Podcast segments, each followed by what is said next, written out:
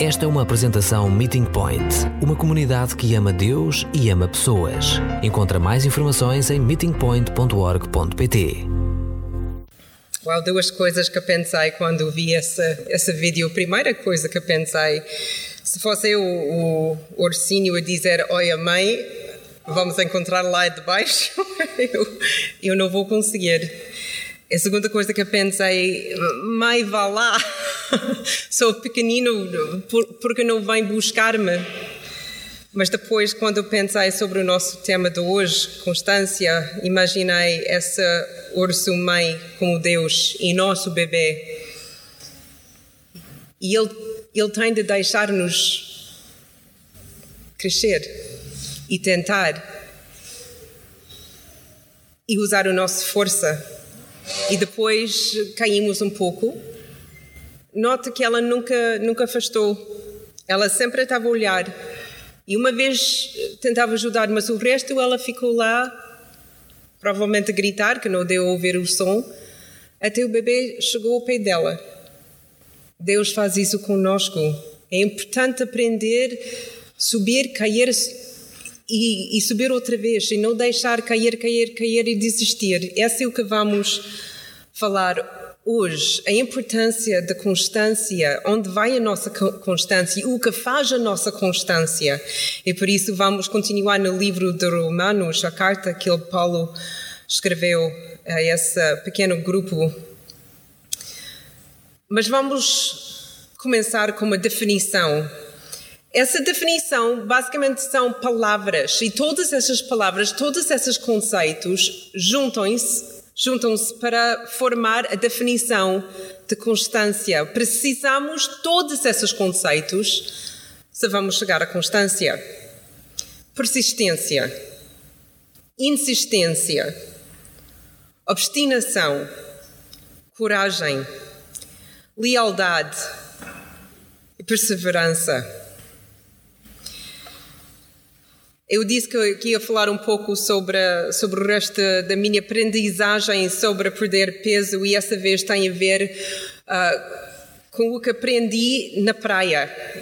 Eu sempre, sempre desde mudei para Portugal há quase 21 anos atrás, gostei de andar e caminhar junto à praia. Acho que é fabuloso. Mas ao longo desses oito meses percebi-me que mais rápido que tentava caminhar, e consigo caminhar muito rápido, ainda o meu coração não, não conseguia atingir uh, o batimento que era, era necessário, ou que pelo menos queria. Então tinha de aprender e começar a correr.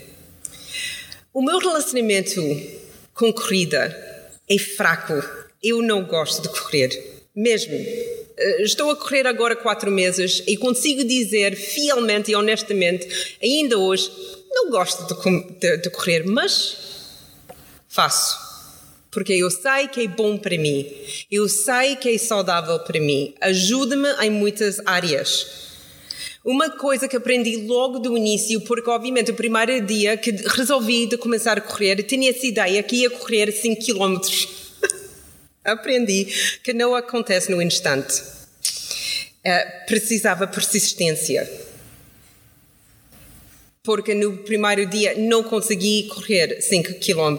Não consegui correr 1 um quilómetro mais ou menos 500 metros e já estava feita. E não sei se vocês conhecem nossa perdão da Oeiras até, até Carcavelos, mas tem marcadores no chão que diz os metros, 100 metros, 100 metros, 100 metros. E estava convencida que já tinha feito 5 quilómetros e quando passei pela primeira marcadora disse 100 metros e pensei, estou feita persistência, essa, essa garra de dizer eu não vou desistir, mas no mesmo tempo que essa não vai acontecer no instante. A nossa constância é uma prova ao longo do tempo e não é feito no instante. Outra coisa que percebi logo do início é não, não acontece naturalmente, pelo menos em mim, conheço pessoas como, como o meu marido, por exemplo, ele não corre, mas quando ele resolve correr comigo, ele corre comigo sem parar e uma vez comeu uma maçã quando ele estava a correr comigo.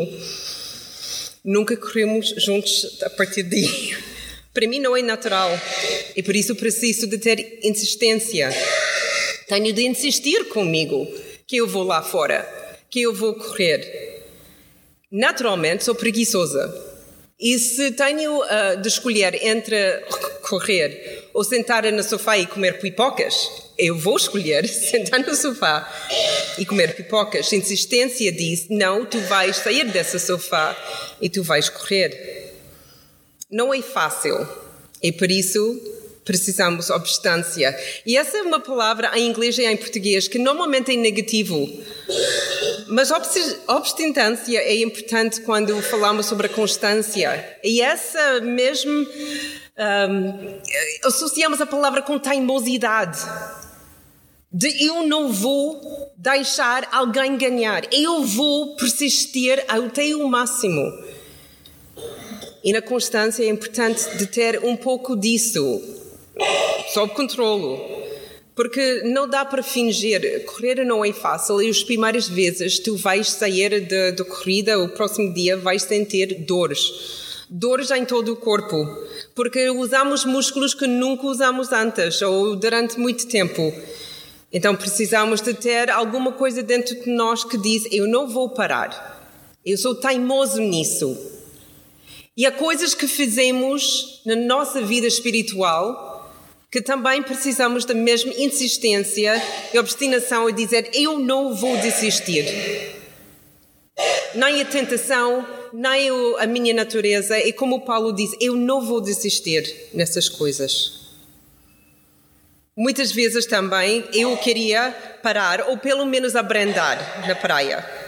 Era para mim muito, muito fácil de abrandar a minha intensidade ou parar e começar a caminhar e por isso precisava coragem.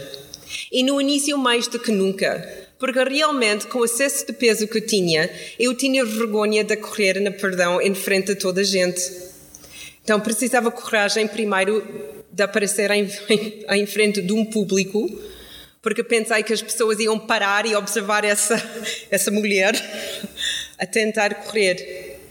Mas depois precisava coragem de não desistir e de não abrandar. Porque as tentação, tentações são cada vez mais difíceis, difíceis de ignorar e resistir, e por isso precisava lealdade lealdade ao meu objetivo. Há dias que não quero ir. Há dias que tento convencer-me que é frio demais, ou está calor demais, ou há muito vento, então não dá. Mas eu tenho o alvo na minha cabeça e tenho de ficar leal a esse alvo, então sempre vou correr. E no perdão, onde eu vou, também há muitas curvas, e por isso é difícil ver a luz no fim do túnel. E por isso preciso perseverança, de acreditar que há um fim, que vou conseguir chegar à meta. E como disse no início, 100 metros sentia 100 quilómetros. E uma semana depois as coisas não melhoraram. Estas mesmas 100, 100 metros custaram-me bastante. Oito meses depois, ou a correr quatro meses depois, sinto-me muito, muito melhor. Agora consigo ver a luz no fim do túnel. E nesses momentos a perseverança é muito importante para não desistir. E obviamente, espiritualmente, enfrentamos muitas tentações, muitos momentos da nossa vida que é fácil dizer acabou. Deus não responde, Deus não fala, eu, eu não ouvi nada, sinto-me mal, desisto. Perseverança. É importante na minha vida físico para fazer tudo isso, mas ainda mais na minha vida espiritual. Mas o impulso da constância não vem de mim. Quando estou a perder peso ou estou a aprender a correr, depende de Connie depende da minha vontade e, e de, de todas essas coisas vem de mim. Mas na minha vida espiritual não vem de mim, porque não sou capaz, vem de Deus. A minha decisão, nem a minha dedicação, constância espiritual, tem o seu início em Deus.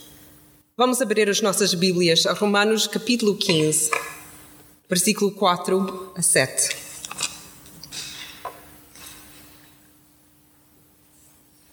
Romanos 15, versículo 4 a 7. E tudo que está na Sagrada Escritura foi escrito para o nosso ensinamento, a fim de termos esperança por meio da paciência e da coragem que nos vêm da mesma Escritura. Que Deus, de quem vem a paciência e a coragem, vos dê harmonia de sentimentos uns para com os outros, seguindo o exemplo de Jesus Cristo. E isto para que todos em conjunto, a uma só voz, deem louvores a Deus, Pai de nosso Senhor Jesus Cristo. Portanto, aceitem-se uns aos outros como Cristo vos aceitou, para a glória de Deus. Quando li isso, percebi-me a importância da constância da Bíblia. E até cantamos várias vezes, notei, hoje, sobre a constância na Bíblia. E muitas vezes não, não pensamos sobre a importância disso. Mas desde o início, Gênesis capítulo 1 até Apocalipse capítulo 22, Há uma linha condutora que nunca muda. Deus não muda e a Sua palavra não muda.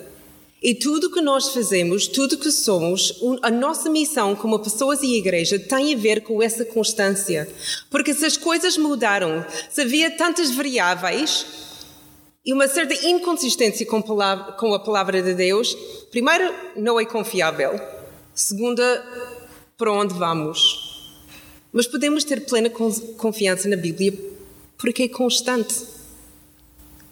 Do início até o fim, a linha condutora é sempre igual. Deus não muda. As suas promessas são fixos.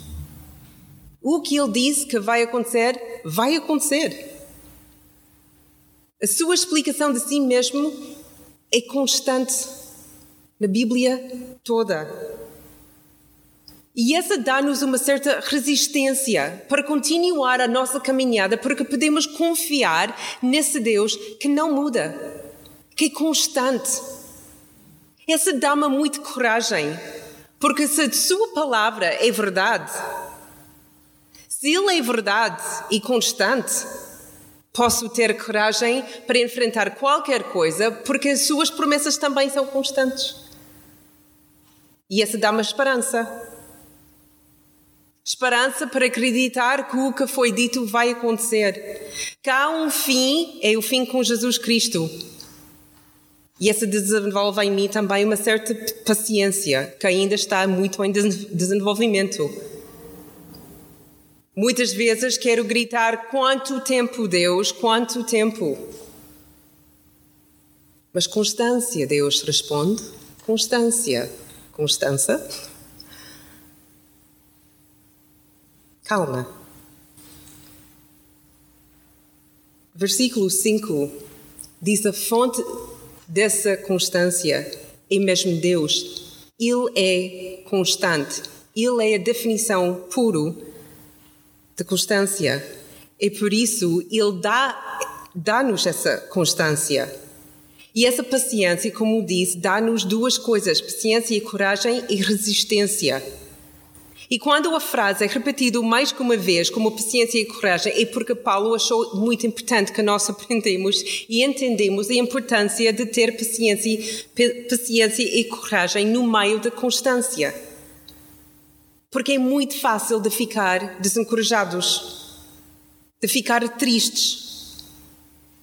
Todos nós temos momentos na nossa caminhada onde achamos que nós não estamos a, crescer ou se calhar é mais difícil quando vemos as pessoas que nós amamos muito, os nossos filhos, os nossos pais, os nossos irmãos, que eles não estão a crescer. E nós queremos usar tudo da nossa vontade, a nossa, a nossa perseverança e coragem e, e, e tudo isso para empurrar as pessoas. E Deus disse: coragem e paciência. A constância vem de Deus. E temos de ter paciência e coragem. E essa vai criar em nós, como disse, uma certa resistência. Mas funciona outra maneira também. Cada vez que temos mais resistência, quando ganhamos mais coragem, quando temos e, e manifestamos mais esperança e mais paciência, depois a nossa constância também fica mais crescida e mais desenvolvida. Então trabalha e funciona nos dois lados.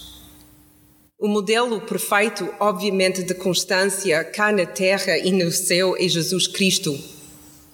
E quando seguimos a sua vida, também podemos ver que ele viveu uma vida completamente constante e consistente. Tudo o que ele disse era fiel. E os seus primeiros discípulos tinham dúvidas por causa da sua humanidade, mas não porque Jesus estava a enganá-los. E depois, depois pós-ressurreição, eles perceberam tudo e continuava porque eles perceberam a sua constância. Versículo 5 e 6 e 7. Vamos reler isso. Que Deus, de quem vem a paciência e a coragem, outra vez a origem, a fonte de constância, vos dê harmonia de sentimentos uns para com os outros, seguindo o exemplo de Jesus Cristo. Não, não estamos a tentar desenvolver constância só para ter constância, nem, nem mansidão só para ter mansidão ou temperança só para ter temperança. Há, há razões que Deus quer desenvolver isso em nós. E Paulo deixa-nos entender uma destas razões e, e ter união a nossa constância é para estar juntos em harmonia de sentimentos que todos nós nessa sala e todos nós no mundo chamada Igreja de Jesus Cristo, todos nós que acreditamos nele, que, que temos uma voz de ficar em harmonia, em união. E por isso estudamos mansidão, porque para conseguir ter união juntos, quantas pessoas estão nessa sala? 50? Para nós todos, 50 pessoas só nessa sala ter união, esta, esta é uma coisa incrível, porque todos nós somos diferentes, todos nós somos diversas. Temos pelo menos três nacionalidades nessa sala, se não for mais. Só em Cristo que vamos ter essa união. E precisamos ter mansidão e temperança, força sob controle mas também humildade, porque temos de submeter uns aos outros para conseguir união. Não submissão, a submissão a, a, a crença a Jesus, mas submissão, se calhar, aos meus gostos, a minha maneira de fazer coisas. E tudo isso porque Deus quer receber o louvor. Como podemos louvar a Deus se nós não estamos em união? Eu consigo, se calhar, dar louvor, louvor a Deus, mas nós nessa sala, sem união, é, é indivíduos, individuais, a cantar. O que Deus quer ouvir é um coro, em harmonia, juntos, com uma voz só. Uns que cantam bem e outros que cantam mal.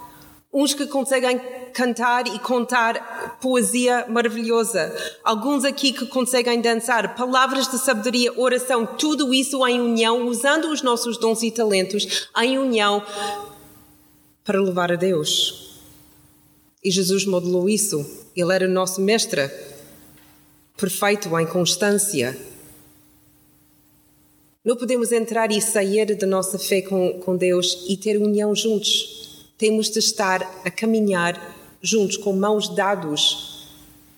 E é verdade, algumas pessoas vão estar ligeiramente à frente e outras vão cair, mas quando estamos juntos, podemos apoiar uns aos outros. Versículo 7. Ter constância no nosso amor e aceitação uns dos outros. Esta é a segunda vez que esta também é dito. Aceitação, como Jesus nos aceitou. E pensem nisso, se Jesus consegue aceitar-nos, aceitar-me como estou, como estamos, depois eu posso aceitar os outros. Eu sei que somos diferentes. Eu sei que temos gostos diferentes. Algumas pessoas provavelmente gostaram mesmo da primeira música que cantamos, que era um hino. Outras pessoas não gostaram tanto, gostam mais de música contemporânea. Outras pessoas gostam de prédios um, sem, sem tanta, tantas coisas como temos aqui, outras pessoas gostam menos. Temos gostos diferentes. Não podemos abdicar isso aceitar uns aos outros na mesma? A língua, a maneira de falar, os temperamentos, as personalidades, vocês são muito complicados. Porque eu sou complicada. E porque eu sou complicada, vocês são complicações para mim. E vice-versa. Mas não posso aceitar-vos na mesma? E vocês aceitar-me? Porque no fundo Jesus nos aceitou. Com as nossas personalidades, com as nossas fraquezas, com as nossas imperfeições. E se Ele consegue, é tão difícil para nós? Porque a razão é simples. Quando 50 pessoas com gostos, estilos, personalidades e emoções diferentes conseguem dizer com uma voz só: Amamos Jesus Cristo, esta dá alegria a Deus. Essa é uma marca d'água da sua igreja. É essa marca que vai deixar conhecido no nosso mundo.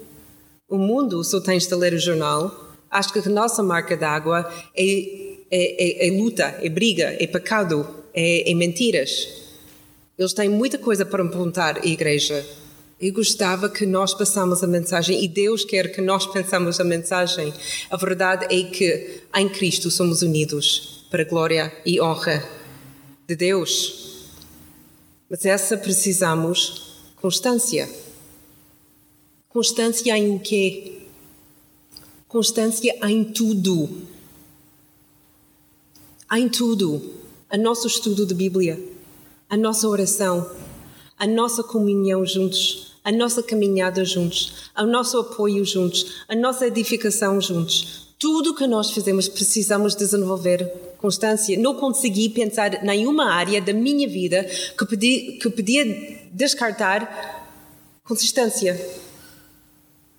Tudo. É quase tudo ou nada.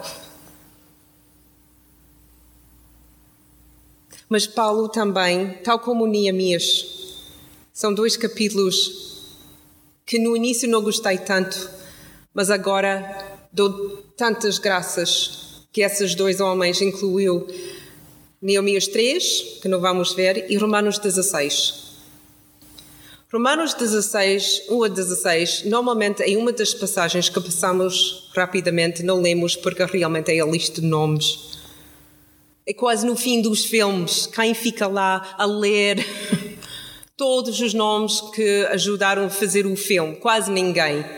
Sabem quem fica a ver o, a lista dos nomes? A pessoa que fez o filme e a sua mãe e seu pai. Eles querem ver na ecrã foi o meu filho ou minha filha. Se o meu nome estava escrito, escrito em Romanos 16, eu gostava de saber que daqui a dois mil anos alguém ia ter a paciência para ler.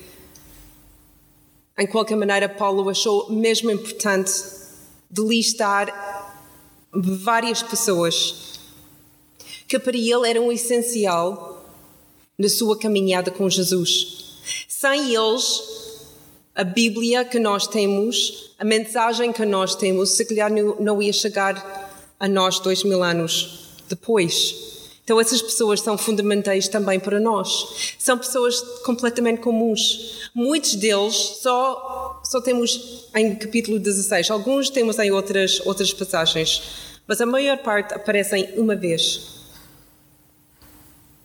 Mas são para mim exemplos de pessoas que andaram em, consistência que não desistiram em, em momentos mega difíceis.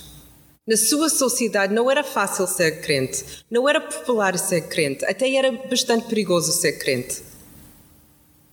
Mas a sua caminhada de cada pessoa aqui é, serve um exemplo para nós real das pessoas tal como nós que marcaram a diferença na vida do apóstolo Paulo e para nós todos a igreja. Primeira pessoa é Febe. Ela ajudou muitas pessoas, incluindo Paulo, ao longo do seu ministério. Ela estava disponível e generoso, ou generosa nesse caso, para todos. A constância na sua vida ao longo do seu ministério em termos de disponibilidade e generosidade. Versículo 3 a 5. Priscila e Áquila arriscaram as suas vidas para o Evangelho. Eles eram pastores e evangelistas, generosos com a sua casa e a sua vida. Versículo 5. Empeneto, primeiro convertido a Cristo na Ásia, manteve a sua fé e a sua caminhada. Versículo 6. Maria trabalhou arduamente. Versículo 7. Andrónica e Júnia, companheiros na prisão com Paulo. Fé constante, caminha, caminha longa, caminhada longa com Jesus. Versículo 8 e 9. Ampliato, Urbano, Estáquio e Apeles, amigos, amizade que dão apoio ao apóstolo Paulo, pessoas constantes na nossa caminhada, que nos apoiam até que sofrem conosco, se for necessário. Versículo 10. Aristúbulo, Herodião, Casa de Narciso, mais amigos constantes na vida do ministério de Paulo. Versículo 12, Trefina e Trefosa, constância no trabalho para o Senhor. Versículo 13, Pérsida e Rufo e a sua mãe, família constante e não de sangue. Capítulo 14, o versículo 14 e 15, amigos, colegas e família espiritual. Firme na fé e na sua caminhada. Constância no seu relacionamento com Jesus e então com Paulo unido em Cristo com o propósito de crescer a Igreja e louvar Deus com as suas vidas. A lista impressionante de pessoas comuns que, nas mãos de Deus, fazem coisas extraordinárias, coisas essenciais, porque eles eram constantes na sua fé. Algumas, algumas deles fizeram coisas incríveis. Evangelistas, abriram igrejas, Outras que abriram a sua casa e abriram a sua família. Pessoas com constância de fazer essa caminhada nos piores dos momentos históricos para os crentes, para não desistir, para crescer a sua igreja e louvar o seu Deus. Nós também somos pessoas comuns, mas nas mãos de Deus podemos fazer coisas extraordinárias. Começa com uma fé constante, com um compromisso constante, uma união juntos constante e um propósito constante. Eu não acho que a constância é normal em nós também. Constância vem de Deus. E Ele tem de penetrar as nossas mentes e os nossos corações para dar essa semente em nós. E nós temos de deixar isso a crescer. Temos de deixar Jesus trabalhar nessa área em nós, até ganharmos a sua mente. O caminho, o caminho é difícil e o trabalho é intenso, mas eu acredito, a Bíblia ensina-nos que juntos é bem mais fácil.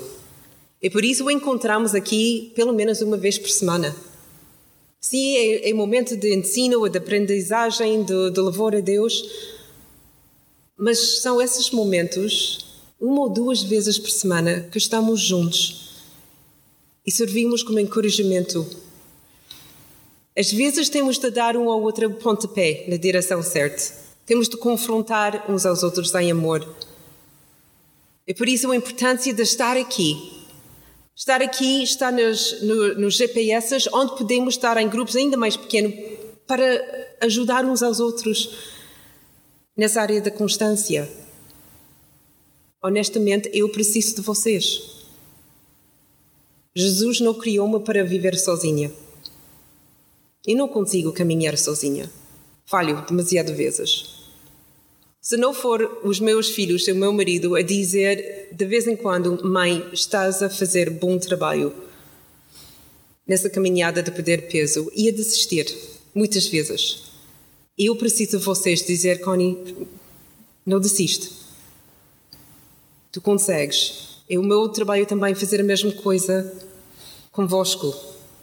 Temos de aprender de ser mais honestos juntos, mais vulneráveis juntos, de, de chorar juntos, de lutar juntos, de, de, partilhar as nossas batalhas e as nossas vitórias, contar as nossas histórias.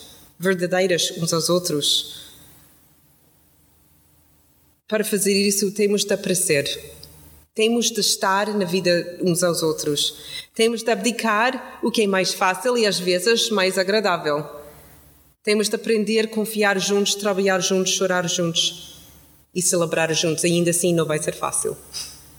E como esse bebê urso, vamos subir para cair, para subir outra vez. Como pode uma igreja crescer em número espiritualmente se nós não estivermos juntos? Ouvir e aprender juntos, louvar e proclamar juntos, encorajar e edificar juntos. A igreja precisa de pessoas que estão comprometidos com constância. Jonatas mostrou-me um texto que achei genial para acabar o nosso tempo juntos. Então vou pedir o Jonatas ler esse texto. Fala sobre o sentimento de viver em, em constância as lutas, as vitórias, as dificuldades, às vezes a facilidade. E deixo-vos depois ele com isso que a constância seja mais uma das cordas da nossa alma. Este texto é da autoria de Dom Oscar Romero, um homem que viveu no início do século passado até aos anos 80 do século XX. De vez em quando, dar um passo para trás ajuda-nos a ter uma perspectiva melhor. O reino não apenas está além do nosso esforço, mas ainda além da nossa visão. Durante a nossa vida, só realizamos uma minúscula parte do magnífico empreendimento que é a obra de Deus.